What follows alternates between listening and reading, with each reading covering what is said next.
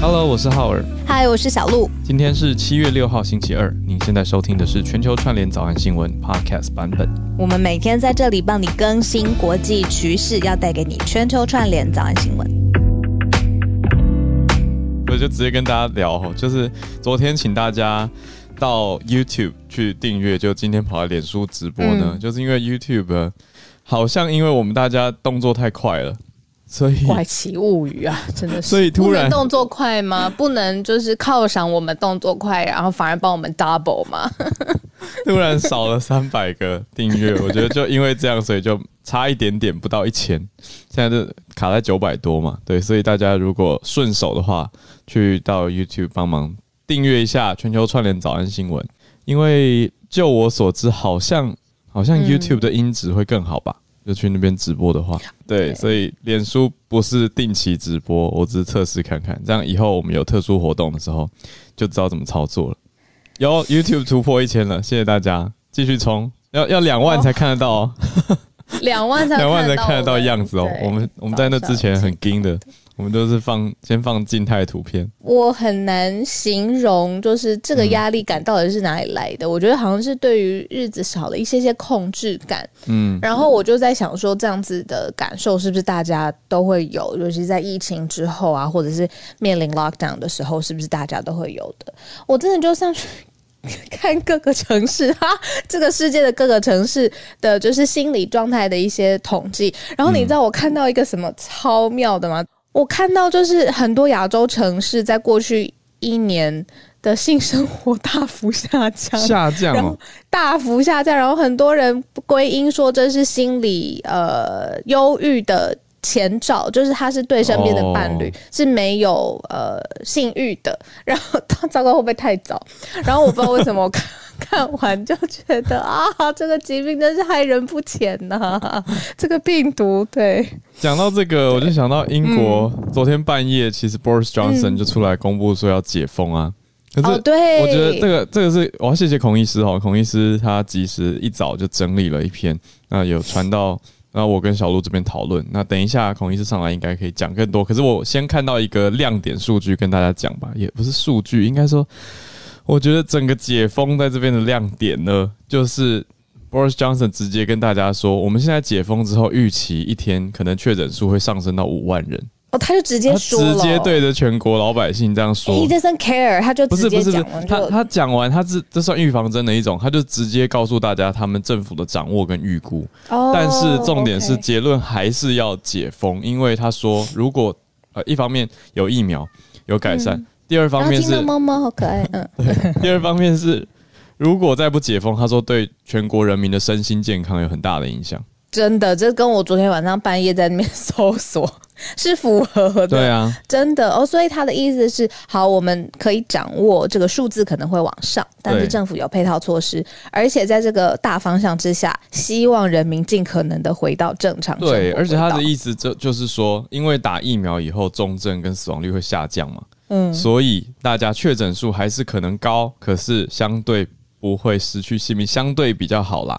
就是在疫苗的情况下，然后另外一个考量点就是现在夏天先开，才不会到时候等到秋冬有更多呼吸道疾病，嗯，就全部混杂在一起。对，我就想说，好，其实可以理解，就觉得会自己可以理解。但如果我是英国人，好，我们这边现在时间还早一点，所以说不定有在英国还没睡的，等一下。稍微再盯一下好不好？三十分上来跟我们串联一下。哦，好，有一些哦，Grace 举手了。好，我我想 了解，欢迎你。对对，待会待会对了解你们就听到这个的想法，因为在大概才八个小时前嘛，Boris Johnson 才出来讲话。好，那延续英国的对比呢，我们刚好就开始今天的盘点好了。我们今天会从美国开始，美国也是讲。好，美国虽然是独立纪念日，但是独立纪念日呢，也在讲病毒。他讲的说是一个 independence from the virus。我觉得这个，嗯，这个 speech writer 蛮会写的。好，那等一下我们来读一下，然后也看看说白宫这边怎么讲。那再来看到美国的 呃太平洋对岸中国，嗯，滴滴出行昨天说到被中国查掉了，查封了，所以等于是他在全球。营业额少了一大块，他自己起家的本地啊，中国市场。那现在呢，中国再查了几家，我看到是有不止一家哦，我能看到两家到美国发展的企业，中国也要去彻查。我们等一下来了解。再来看到一样是在亚洲国家的南韩首尔，疫情扩散，引发了很多劳工的抗议。一样在亚洲讲到劳工，讲到工厂，曼谷的一个台资的化工厂发生大爆炸的事情，蛮严重的，我们来关注一下。对，然后在八点半就会跟大家全球串联。就 Grace，如果还可以再等我们二十分钟的话，很快就到了。我跟你说，马上聊个天，然后他们睡着分享一下，大半夜的，对啊。为了我们两个还有大家做听众的好奇心，感谢 Grace 等等我们，谢谢。好吧，那我们是不是从拜登开始？拜登这边我看到他的亮点有两个，第一个是讲到说 independence from COVID nineteen 嘛，嗯，就是用词的趣味，还有一个说是叫做 summer of freedom，他们现在迎来的是一个自由的夏日，我觉得很会很会写哦，就是 summer of freedom 听起来就好很很开心很舒服。那 另外他们还在白宫，应该是在白宫吧，就有举办一场 barbecue，就是以响这些响宴的响。来招待这些辛苦的工作人员，特别是他讲说 essential workers，还有这些防疫前线的人士，我觉得这个是很有很有意思的一个。对，你说国家庆典，然后而且是用一种比较轻松的方式，就是很美式居家的这种社交方式，来让大家轻松，而且来让大家有一个庆祝的感觉。嗯，我我一直很喜欢，而且最近。一直重复在看的，不知道为什么，就是奥巴马卸任的纪录片。有很多人就是贴身的工作人员，就是可能是奥巴马最亲信的几个人，然后在所有他任期当中的重大事件都跟他一起参与，而且一起决策，而且讨论。然后那个纪录片当中呢，就有讲到奥巴马他的领导风格呢，其实是非常欢迎他身边的人给他不同的、相反的，甚至挑战他的意见。因为奥巴马他最擅长的一件事情是听完所有重大决策之前的各方陈述之后，他会。在做出他最后的呃，作为三军统帅或是最高领导人的这个最后的决定，他的擅长是广纳谏言。那镜头就捕捉到那个时候最常跟他针对外交事务，还有呃各个重大的时刻。最常跟他讨论的人就是拜登。那个时候，拜登看起来还蛮年轻的。然后 我在纪录片上面有看到他们两个人，真的是花了很多很多时间。呃，可能是彻夜讨论，然后都在白宫里头。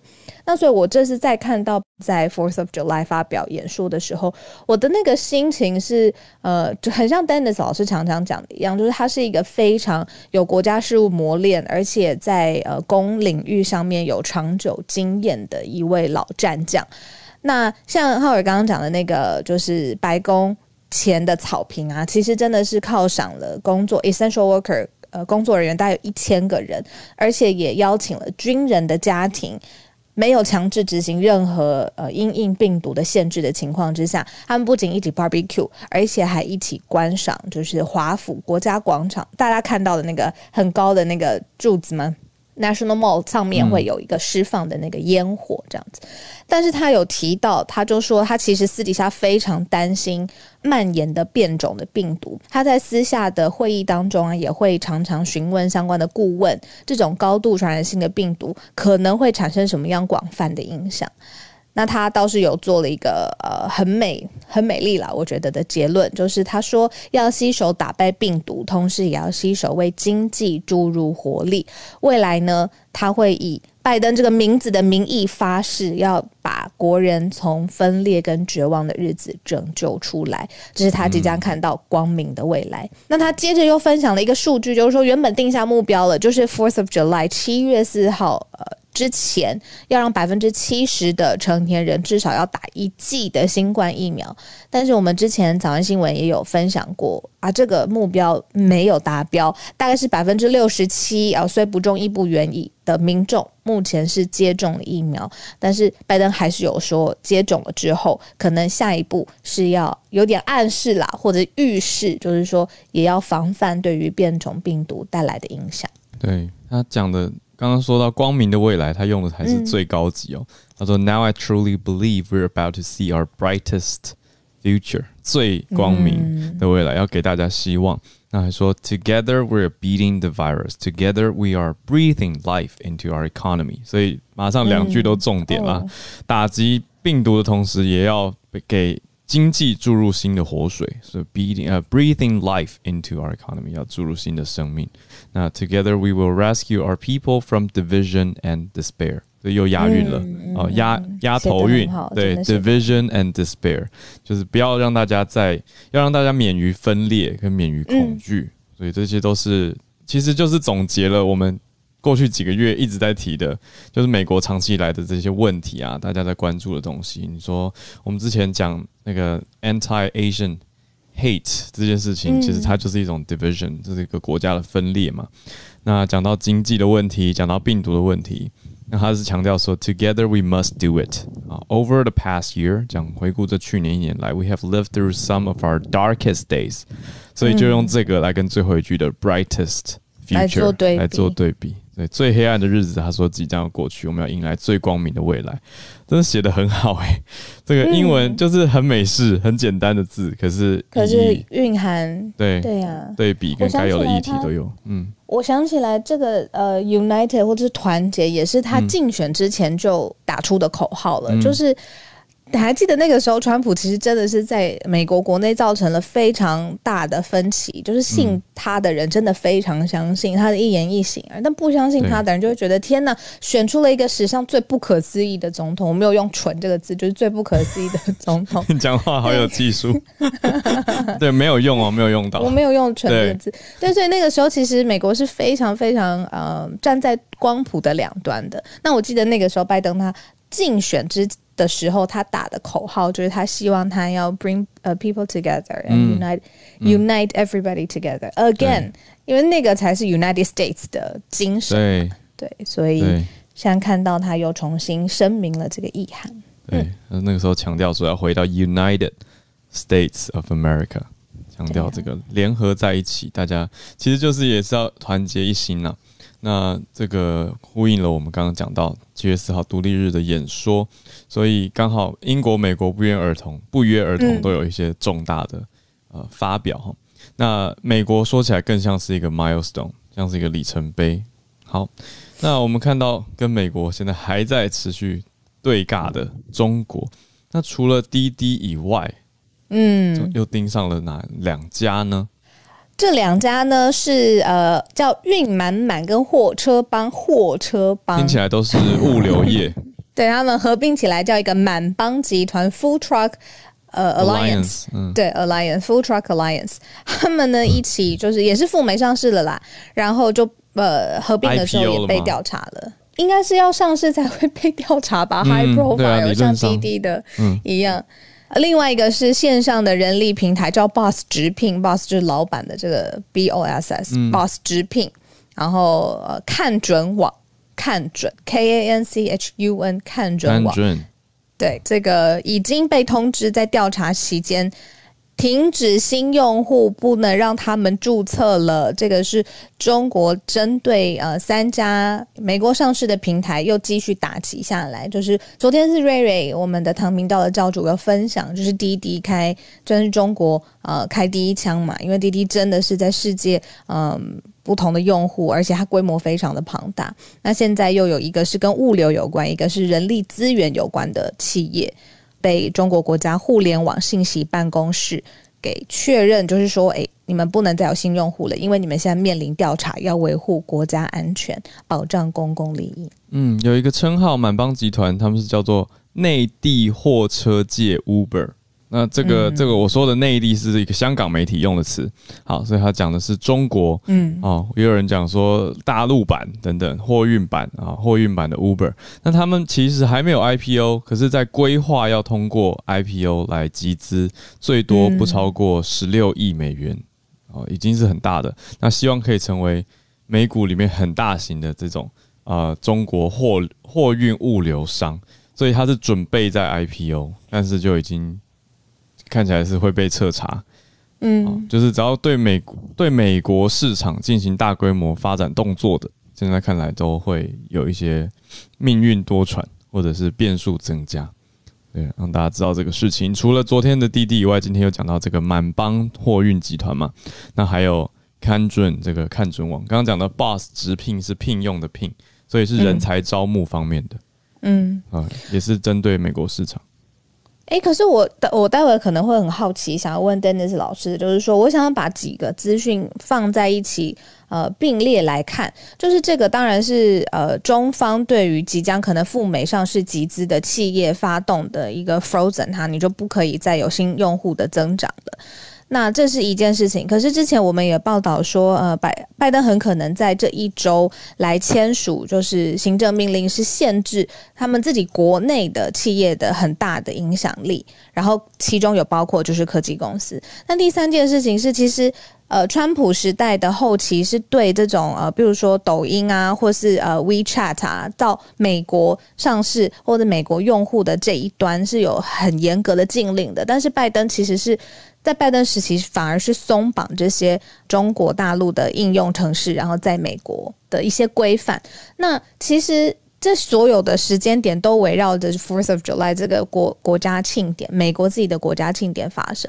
中方到底想要透过这个举动散播什么样的讯息，或传递什么样的讯息？待会可以听听看 Dennis 老师的分析。我稍微更新我刚讲的那个预计 IPO 的消息，其实后来他们是排在六月二十二号啊。这个满帮集团是，所以已经过了。再来呢，看准网是六月十号已经 IPO，很明确，所以都是在上一个月而已才发生的事情，都是很近的，往美国去公开募股的，所以都遭到中国的彻查跟调查。那针对的面向都是偏向资料收集啊，还有对于国家安全方面的的担忧。所以讲的其实背后说到底还是美中之间的政治。好，那我们来关心一下。首尔这边这个就没有这么政治了。我们看首尔的疫情扩散，但是劳工权益引发劳工的抗议是什么样的消息？嗯，我记得好像之前首尔的疫情好像有稍微缓和一下下，但是呢，在刚刚过去的这个周末，在首尔当地的确诊数倒是狂飙，呃，疫情是明显的有扩散了。但是呢，中间我们的标题少了一个但是，这个疫情扩散的同时，但是韩国的劳工成员还有劳工团体还是有动员一口气八千个人。嗯，上街示威，也就是在 COVID 非常呃确诊人数持续增加，然后当然呃呃首尔的官方，嗯，对，还是希望大家不要在外出聚会啊，或者是像靠尔讲的群聚在一起，但是呢，呃。在呃首尔的全国民主劳动组合总联盟，这是它的全名很长，还是有一个突袭式的，就是也没有经过嗯可能政府的官方核定啊，或者是排好程序什么的，有一个突袭式的八千人上街示威，嗯，而且呃马路也很阻阻塞，然后呃交通也出现大打劫的状况。那其实这个。呃，在过去的这个周末，韩国一日单日新增确诊的人数是增加了八百例，而且里面大部分是传播力比较强的 Delta 的病毒，所以以官方的角度上面来说是蛮紧张的。但是呢，呃，对于劳工团体来说，他们有他们自己想要表达的立场嘛，跟意见，然后还是有八千个人同时上街示威，然后进行集会，然后也造成很担心，很担心造成大规模的感染，所以政府也希望就是说要赶快自治，在各种示威活动，你可以表达意见，但是在示威活动的集会方式上，要真的尽可能的自治，不要再扩大这样子的影响力。病毒的影响，我在我在一直在找照片，看大家有没有戴口罩。我我是不是有什么毛病？就是一直觉得说，呃，对我讲到昨天呢，昨天我有一个朋友，他他跑去他跑去 L A 打疫苗嘛，那他就传了在洛杉矶的卖场的照片给我，我就看到戴口罩的人非常非常少，我就在想说，台湾这边如果之后也解封，可是我觉得台湾大家还是会戴口罩，哎。就是刚解封的时候，走到路上会会敢出来了，会出来走动了。可是我觉得大家还是会戴口罩。哎，个人我觉得应该是要吧。可是然后我朋友他们去 LA 哦，真的是很夸张。就是他是很担心说，他如果戴口罩，别人会不会觉得他有生病或者是状况不好？所以他就是卡在那个我到底要不要戴口罩？我懂。他不希望别人以为他生病的那个。你知道我昨天我昨天去超商。我们超商看到柜台有快筛。可以买，可是我我内心丢了一下，我本来想说，哎，测一下，要不然我说不定自己是无症状感染者，我自己不知道。可是我想要拿的时候，想要问店员的时候，我怕他整个人往后弹五步，你知道吗？所以我就哦，对，我懂，我懂。我就想说，嗯，对，这我我这是很诚实的内心的一个想法，就是我们人跟人之间互动很自然就会这样嘛，就会有一点想说，哎，那如果他很担忧，我也觉得是很自然的反应啊，就是看到有人检测，就是可能。怀疑自己的状态，那我就想说，嗯，我我暂时再缓一缓，因为我也没有跟长辈同住，所以就是家里在成员人数固定嘛，所以就想说风险相对低。然后最近也没有跟长辈见面，对。可是如果之后有什么要要跟人家见面的活动或者什么，我可能再再看看吧。快乐快乐，好。解封前自我确认一下。快乐。哎，我们制作人帮我们找到了上街的照片，我们来点开来看一下有没有戴口罩。有哎，他们有哎，八千人示威者不愿不顾当局的防疫警告，聚集修改劳工法。他们的 banner 好漂亮哦，好整齐哦。对啊，极简主义，对，是小哇，一人一张小的。嗯嗯嗯嗯嗯，好，所以其实他们也是有。在表达意见的同时，放一下。好，这防疫观念是好的。好，那我们再看到曼谷，曼谷这个就是灾害了，应该说，嗯。呃，台商经营的化工厂发生爆炸，那有一位不幸罹难，那另外新消息是有六十二位受伤受伤者，这是到到昨天半夜为止的消息，位置是在曼谷东边近郊，嗯的一个叫做北兰府。啊，橄榄的榄，北兰府的台资叫做明地化工厂，就是真地的地，明亮的明。明地化工厂呢，在五号的凌晨三点的时候，也就是其实是昨一个早上的 three a.m. 一大早凌晨三点就大爆炸了，所以应该是烧了一阵子。好，那造成了刚刚造成的伤，讲到的伤亡数字，那有两位。分别是负责厂务业务的台湾干部也受到了轻伤，还好确认没有大碍，已经返家休养。那过世的是搜志愿的搜救人员，他才十九岁。对，那大家很担心会化学物质扩散，所以附近五公里的民众其实都已经疏散了。那安置在一间学校跟政府的办公室。火势其实在嗯燃烧的昨天，昨天上午就已经受到控制，但是起火原因现在还不明朗，就还在调查当中。所以这是我们目前所掌握到的。那当时大爆炸其实有发生很大的震动，所以几公里以内的房子的窗户其实都破掉了，那破损到七十栋，至少七十栋房子。那很附近的一个苏凡纳布机场呢，也可以感受到爆炸的震动，所以大家就知道这个火势跟当时的状况是有多么的猛烈哦。但是虽然机场有受到震动，但是没有航班取消，但还是会持续的监控监测。那这个明帝集团是一个化学公司，它是从一九八九年从台湾转投资到泰国的一家跨国企业。那主要生产的产品是发泡性的聚苯乙烯，年产量非常高，有到三万公吨。那对啊，苯乙聚苯乙烯是一个危险的。液态化学物质，它是平常是拿来做免洗杯、免洗盘这些我们说化学产品哦。嗯，燃烧的时候会发生有毒的烟雾，那个浓烟里面也会带有神经毒素，所以会蛮危险的。所以这个搜救的时候其实也是一个困难度，但还好现在火势已经控制下来了。讲到这个，我倒是突然想到，我讲说化学产品化工，我就想到有有一个。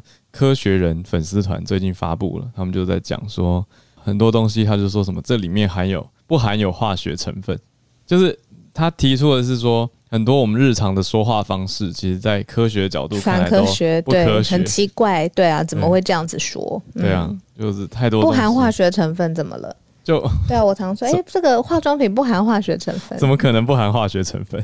就是都是化学，不含有毒化学成分才对，对吧？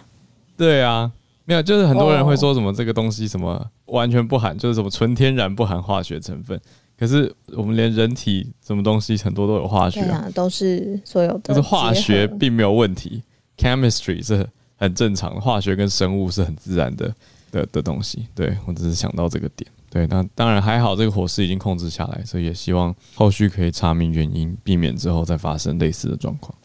就觉得很不幸，就是身亡的人是他志愿要搜救的人，然后也非常年轻。那我昨天晚上看到消息的时候，受伤的人是三十多位。那今天早上在打开新闻的时候，就是持续发现这个受伤人数是扩大的，到六十多位。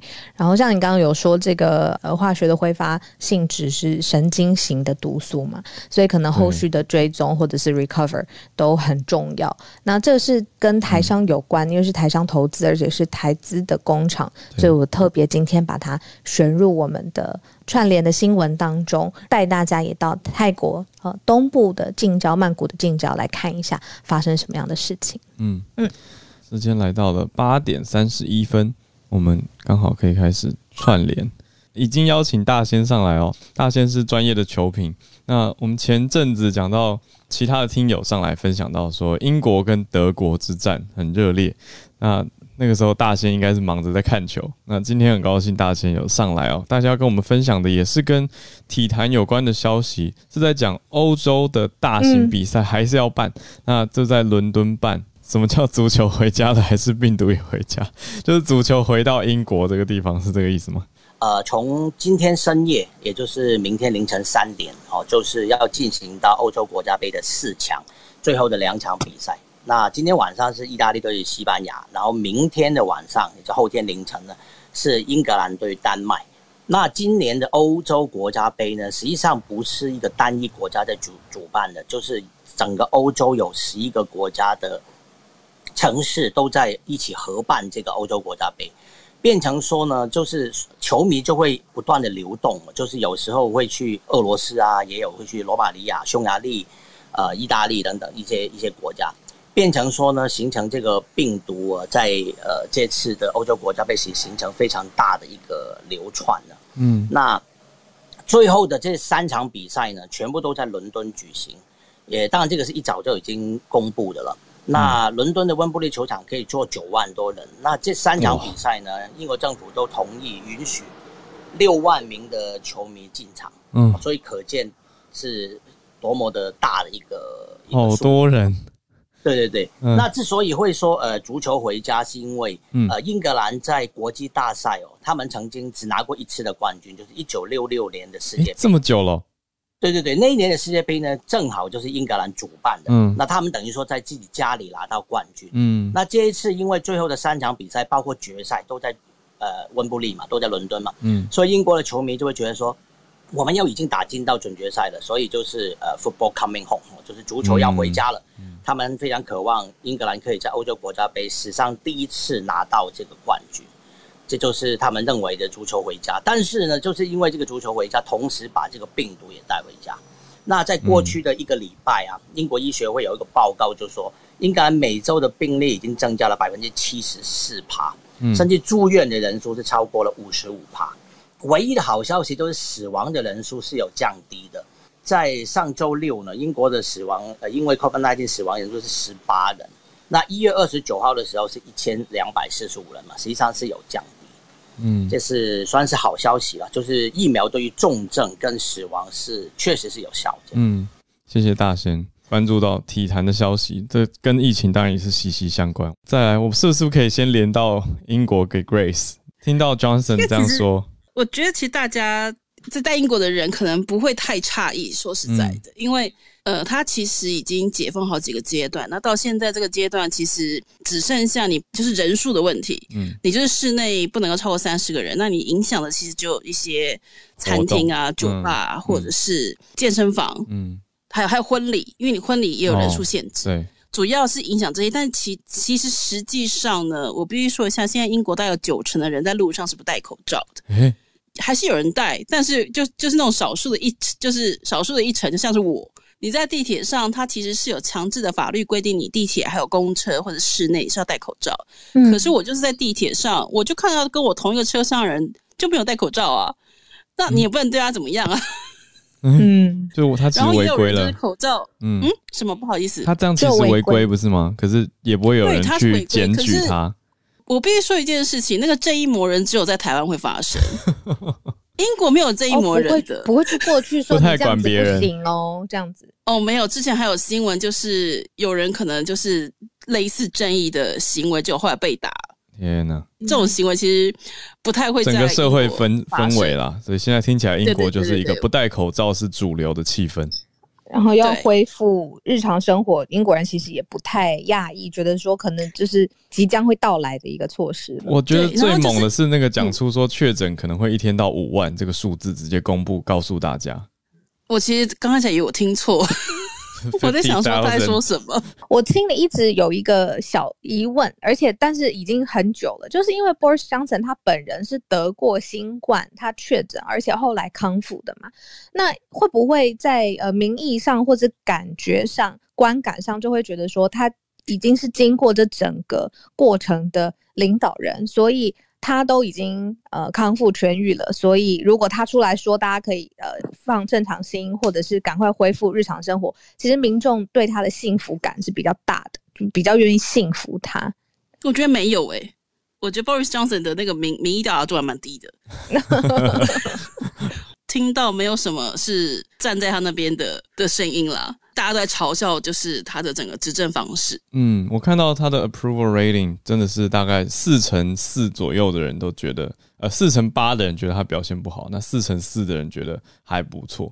那现在算是比较持平在中间的。那去年大概年底 Q 四的时候，他的不满意度是很高的，不满的人将近六成，觉得不满意 Boris Johnson。那他最支持度最高的时候是去年的大概三四月，那个时候是不是他刚？刚康复啊，还是什么时候？那个时候他的支持度是还蛮好的。英国跟台湾有点不太一样，是因为台湾你就是其实这几个月才开始有一些你说经济上的影响，你就必须要封城嘛。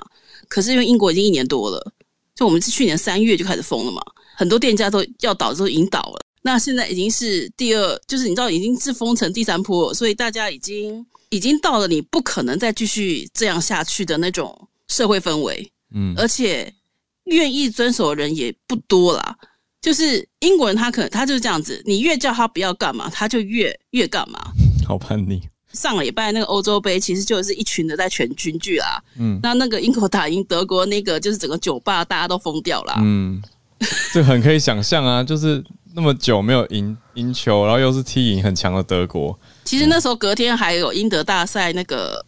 英国也赢了，那个 Morris 就打赢，打赢德国的选手，所以是这个在温布的时候，所以其实两天两天英国都打赢德国了，在不同的那个项目上。举国欢腾。对，好，谢谢，谢谢。带来这个也是体育的消息，还有分享实际在英国生活，在伦敦受到这个解封令的冲击。好，也希望一切都好，谢谢你。那我们再连线到，今年因为全美解封嘛，在洛杉矶地区的话，有一些城市，尤其是一些海滨的城市，像 Santa Monica、Venice，然后到南边有 Huntington 到 Laguna Beach 地区。他们的呃政府都有组织大规模的呃烟火表演，而且再加上民众呃也采买了各种烟花产品，因为今年是就解封嘛，大家都有一种报复性的那种欢庆欢出欢庆的那种感觉，所以大家都放烟火。就所以在这过程中，呃，就是呃空气监测部门他们的数据就监测到了，这可能是呃洛杉矶地区比去年呃山火时期还要差的空品。因为洛杉矶有有分海滨呃 downtown 地区啊，还有山谷地区跟沙漠地区嘛，那所以就是呃海滨地区的话，就是空品就还好，因为有对流的太平洋的西风的作用。然后在就是内比较内陆一些地区，就是 PM 十的呃指数已经达到了四百，就是在昨天晚上，我们时间在昨天晚上。那就 PM 十已经达到了四百，然后 PM 二点五也达到三百多，就是已经达到了 hazardous，就是危险的等级。就算在一些滨滨海地区，也也是超过了一百多的读数，那也就是对敏感人士啊非常不利。然后很多医师就建议，就是呃在近三天的过程中，就是呃因为洛杉矶地区它。内陆地区污染物扩散是非常不好的。就是如果就是呃，比如说有呼吸道疾病、哮喘，或者之前感染过肺炎，呃，各种不同的呼吸道疾病的朋友，就是要出门还是要戴口罩，多加防护，而且要尽量避免就是在外过长时间的暴露。呃，还有就是呃呃，prolonged breathing，就是说他说呃，就是吸入很深的那种深呼吸，对，然后就是呃这样一个状况。好，谢谢大家。艾尔森很精简整理，就是讲到烟火放太多，影响到空气。我刚刚因为 Harrison 在分享，我就赶快去看了一下今年的烟火释放到底多久，结果有十七分钟哎。哦，有各地也会有自己民间自己小型的释放，我想应该也很多，特别是海边啊这些地方，我想大家就有有可能会造成这些影响。好，那延续我们刚刚在大仙跟 Grace 都有提到体育的消息，那，有一位是新朋友吗？你在第一次分享？对啊，你人在哪里呢？欢迎你。嗯，我在台北。好，欢迎你。你要讲的是纳米比亚的相关消息。黑人女性她们的睾固酮对浓度为什么要特别去测她们的睾固酮浓度？嗯，就是我会想要讲这篇，其实是 Echo 前几天有讲到那个。transgender 的那个纽西兰的举重选手，嗯，如果他们要参加女性的比赛的话，那他们的睾固酮浓度必须在一个标准之下。嗯，那这两位选手就是 Christina 跟 Beatrice，他们是本来就是女性，但是他们血液中睾固酮浓度就是。过高，所以就没有办法参加奥运的四百公尺这个项目。嗯，他们是田径选手，所以这个四百公尺跑步的，那他们是因为他们是世界排名第四名，所以有所以就被报道出来。那其实他们根据的是世界田径总会的规范，就是说要求女性的睾固酮浓度就是小于五的 nanomolar per liter。那我们台湾的，就是换算台湾常用的档位是一百四十四。这些女生，就是她们自然的睾固酮浓度如果高于这个值的话，她们就必须服用避孕药去把她们的睾固酮浓度降下来，才有办法参加这个比赛。嗯，那其实这个睾固酮浓度对女生的影响啊，不管太高或太低都是不好。那太高的话，其实就是会有一些男性化的特征啊，或是月经混乱。那在男生里面就可能没有什么特别的影响。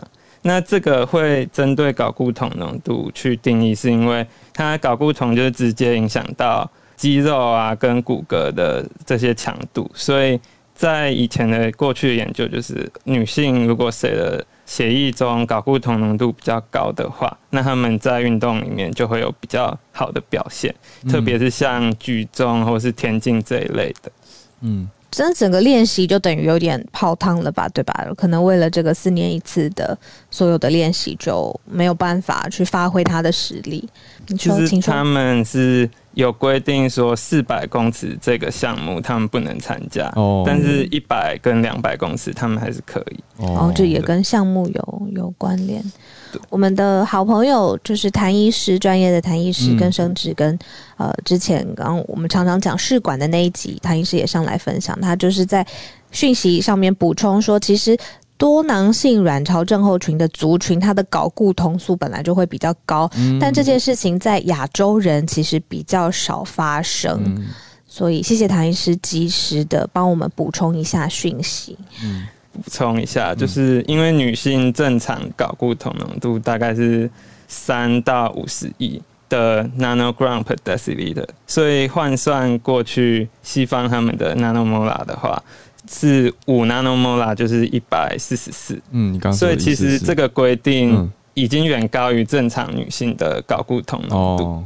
前几天那个 New Zealand 举重选手，他们的规定其实是十个 nanomolar，所以更高，其实更高，而且已经到达男生的男生的最低的门槛是大概七，所以其实超过男生的门槛，超过男生。嗯，这样有多一些概念。谢谢玉楠。对啊，因为本来我们听下来就会觉得说，哎，到底那个标准何在？然后我们心中本来就对男女生睾固酮的浓度比例到底是多少没有概念，所以现在听起来有一个相对值，就是男生女孩最少会有个七。然后那天的举重选手是标准定到十，嗯，那其实男生最高也可以到三十这样，嗯，有一个范围。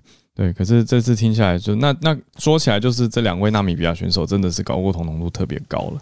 好，谢谢你，谢谢你哦。新加坡的 Wilson，Wilson 早安，要讲的是 G7 早对于新加坡的意义。上个月有留意，可是我就觉得这个可能不只是会影响到新加坡，而是会影响到一些比较主要小呃的市场，像香港或是台湾这些比较小的国家。嗯，呃，那。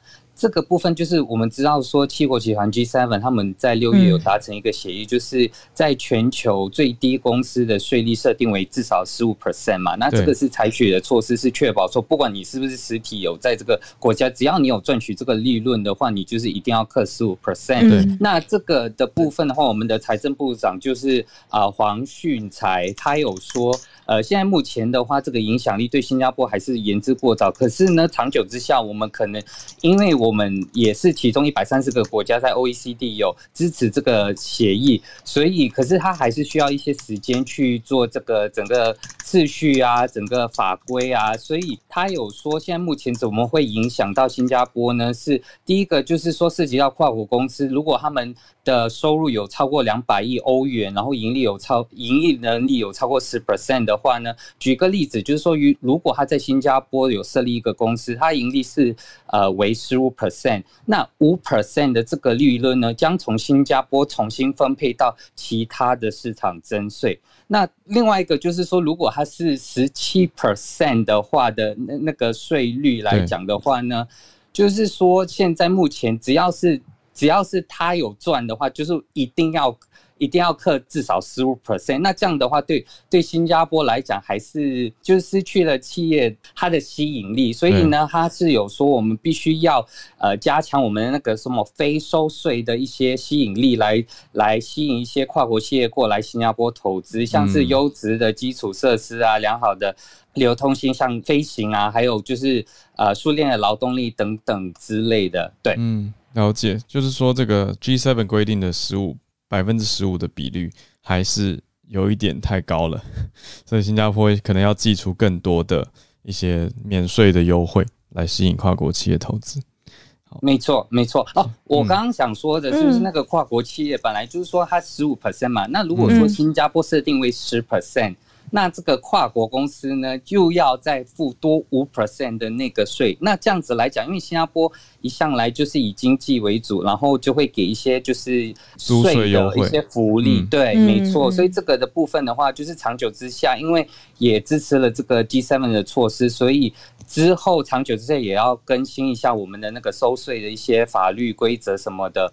呃，所以要加强一些非税的一些要点，这样子。对，那我相信这个台湾跟香港也应该也会就是对于这个措施做一些更改吧。就我所知，税法其实是常常在更动，所以现在遇到这个全球的情况。不过 G7 它要对全球去克征，这个我们再看看有没有直接的影响到台湾，理论上是会有。那谢谢 Wilson 持续关注各种产业的政策消息。嗯，好，那来到了助战专家的时间，是不是先从 Dennis 老师开始？我看到 Dennis 老师换了一张。很特别的，很像在博物馆拍的图片。我刚刚找老师找好久哦，原来发现是换了这个 bio 的图。这是什么恐龙吗？早安，早安。哎，对啊，浩伟看对了，是是恐龙，没错，是这个打恐龙恐龙展览。这是一个就是史前时候古恐龙的分布的一个地球的图，就是全球串联的恐龙。头骨吗？是他的头骨嘛？在现场有很多，但是他先他就放两颗恐龙头，说这两个地方是发现恐龙的地方，就当天的展览。对，他的意思是说，透过白令海峡。从亚洲跨度到北美洲的意思，哎，这个图应该是因为很早以前是连在一起的嘛，对，很适合小朋友的一个展览。小朋友应该疯掉吧？会看到这个超爱，然后就一直一直一直很多问题。对，因为他们还没有看过那个 Jurassic Park，很可怕，所以他们现在对恐龙是卡通里面那种漫画、卡通版的，都很可爱的。对 对，今天这个分享到，因为是美国独立日嘛，就 July Fourth。那刚刚小鹿你们有分享到这个拜登独立日演说，其实独立日演说有没有发现，它整个重点聚焦在呃很呈现很正向的消息，就美国摆脱了 COVID nineteen。其实拜登一直就期待，就是说用七月四号来作为一个摆脱 COVID nineteen 的一个关。键的日子，然后美国从此之后可以不能说幸福快乐的走下去，但是至少摆脱了一件大事。这是拜登可能是在上任半年。将近半年的时间，最大的一个政绩，所以他很强调正向的消息。那我可是问题是，其我们都知道，其实正向的消息它背后代表的也某种程度是拜登的挑战也随之而来。我们一连串都在分析美国拜登上来之后呢，他在国际上面取得了很多的合作，大家愿意卖他面子。但是接下来到十月，我们说过了，到十月其实挑战还很多，因为现在的美国跟中国之间的竞争会越来越明显。今天其实有一个蛮重要的消息，是中国跟德国还有法国见了面，就是视讯会面，有一场视讯会议，习近平跟梅克尔跟马克龙其实是有见面的，而且在谈论当中看起来谈的还不错。这这对于美国来说，并不是一个太乐观的消息，因为我们。知道上个礼拜布林肯还特别的去去拜会了这些国家，而且很努力的希望可以拉拢德国、法国，但是德国、法国好像一直是。对于美国跟中国之间没有太愿意全面的站在美国这一边哦。那今天这场会呢，至少宣看出来这些消息。他们一开始开这个会的目的是为了谈伊朗的核核协议，这三个国家希望伊朗的核协议赶快的落幕。但是后续加了很多的条呃，加了很多的题目，这些题目就包括了很多部分是经贸的合作，这也是欧洲国家，尤其德国、法国最在意的部分。现在看起来这场会看起来是蛮和谐的，蛮融洽的。这就是我觉得，我这就是我说的，拜登还会接下来还会有很多的挑战。那七月十五号，拜登有没有办法透过自己跟梅克尔见面，他邀请来啊白宫，有没有透过这个有没有办法透过这个见面，再次重新说服梅克尔？哦，美国跟德国的合作是比美呃德国跟中国更加的重要，那就要看说呃美国如何说服德国嘛。那刚刚刚好今天配合我们这个迪迪的管制哦，其实大家有没有发现迪迪？但我不知道大家会不会觉得这是一件很可怕的事情。就是滴滴突然 IPO 在美国对啊上市了，然后政府又说下来了。记不记得在上前两个礼拜，我们有分析到中国现在有点想要走回头路，计划经济，有有在这个民间开始施行计划经济示范线。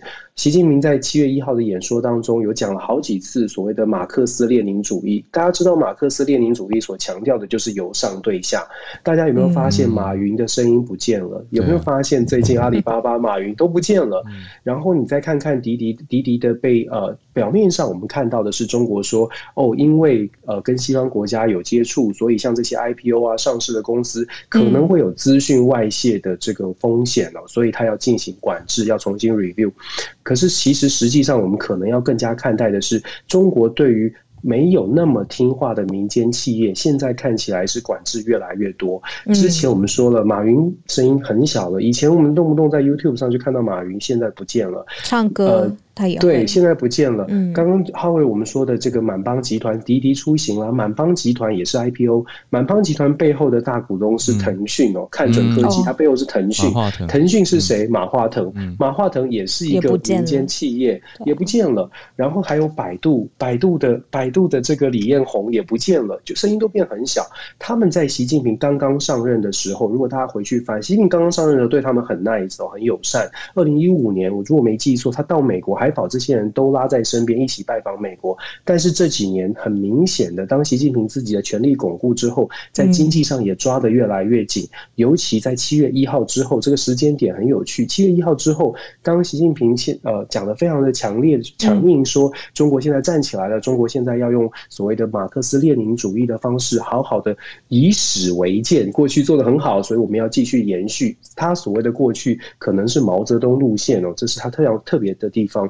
所以，我们说在经济上面抓的这么紧，我们表面上看到的是所谓的资讯，但是其实我个人会觉得，中国现在对于经济上面抓的非常紧，其实是一个蛮大的警讯。也就是说，凸显的是，第一，习近平在国内大概。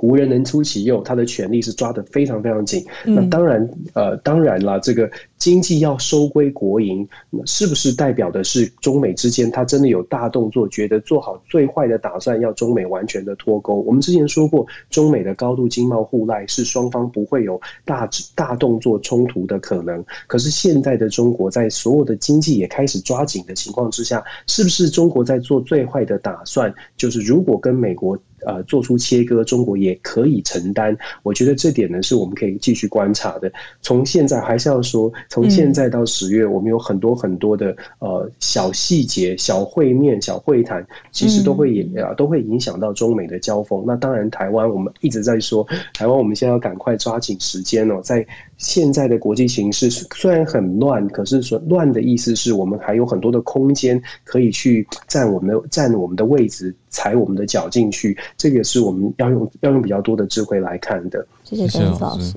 真的，马化腾跟李彦宏已经很早就，我觉得在媒体上面的曝光量已经很低了。对，邀请孔医师，谢谢孔医师一早就给我们英国的消息更新跟整理。昨天记者会给我感觉就有点像，大家记不记得去年英国有一个佛佛系防疫的记者会，也是让大家哗然。一开始就跑出来说要群体免疫啊，最早对对对的那一场的感觉。当然那场之后引起很多的反应，后来当然有修正了哈。嗯。那可是今天的这一场，我觉得就很像，就 Boris Johnson 先在前面讲一些话，然后后面就是两个专家来解释这么做的学理的依据，然后顺着昨天我们不是已经跟大家分享，就是英国工卫部看到的大数据，就是虽然确诊增加，嗯，现在已经单日接近已经要近三万喽，目前哦，吼就一直增开，都是 Delta，可是他们觉得这个死亡重症并没有增加。所以，因此他们就大胆的宣布了这个决定，哈，就是十九日照原定计划要解封了，走到第四级的解除管制。他们几乎会解除所有目前这一年以来的管制措施，包括了戴口罩、social distance，呃，夜店会开，哈，pub 会开，也不鼓励在家工作了，什么都没了，这样子哦。他第一点就开宗明义说。其实我们离这个新冠疫情结束还很远。那解封后，预计英国可能会升到一日五万人确诊，那还会继续往上升，然后可能看到住院跟死亡还是会往上升一些这样子哦。理论上，假如有这样的预估，看到这样哈，过去一年英国的做法应该就是要 lock down 了。可是为什么我们现在要解封呢？他说，因为我们持续看到了疫苗施打的。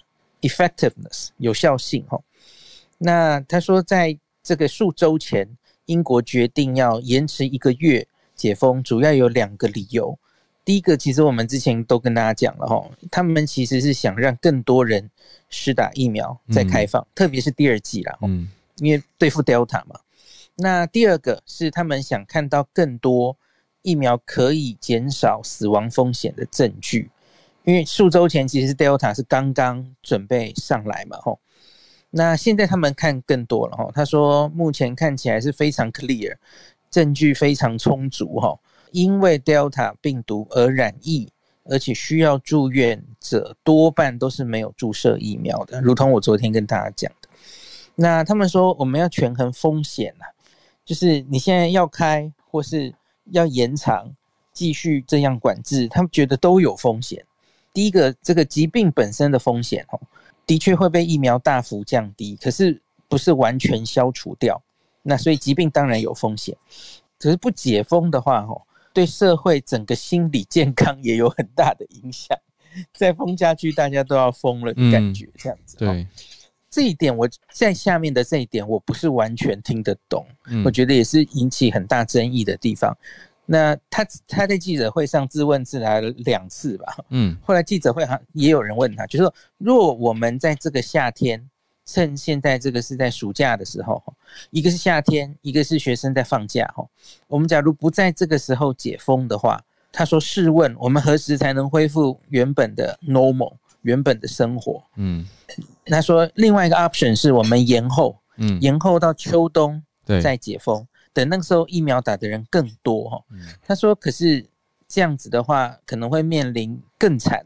第一个，那个时候是冬天嘛，嗯，新冠病毒理论上传染力是更大的，然后会有更多呼吸道病毒流行，比方说流感会一起来，嗯，这个没有完全说服我。后后面他们还有上来解释说，假如我们 delay 的话，疫情可能会更惨。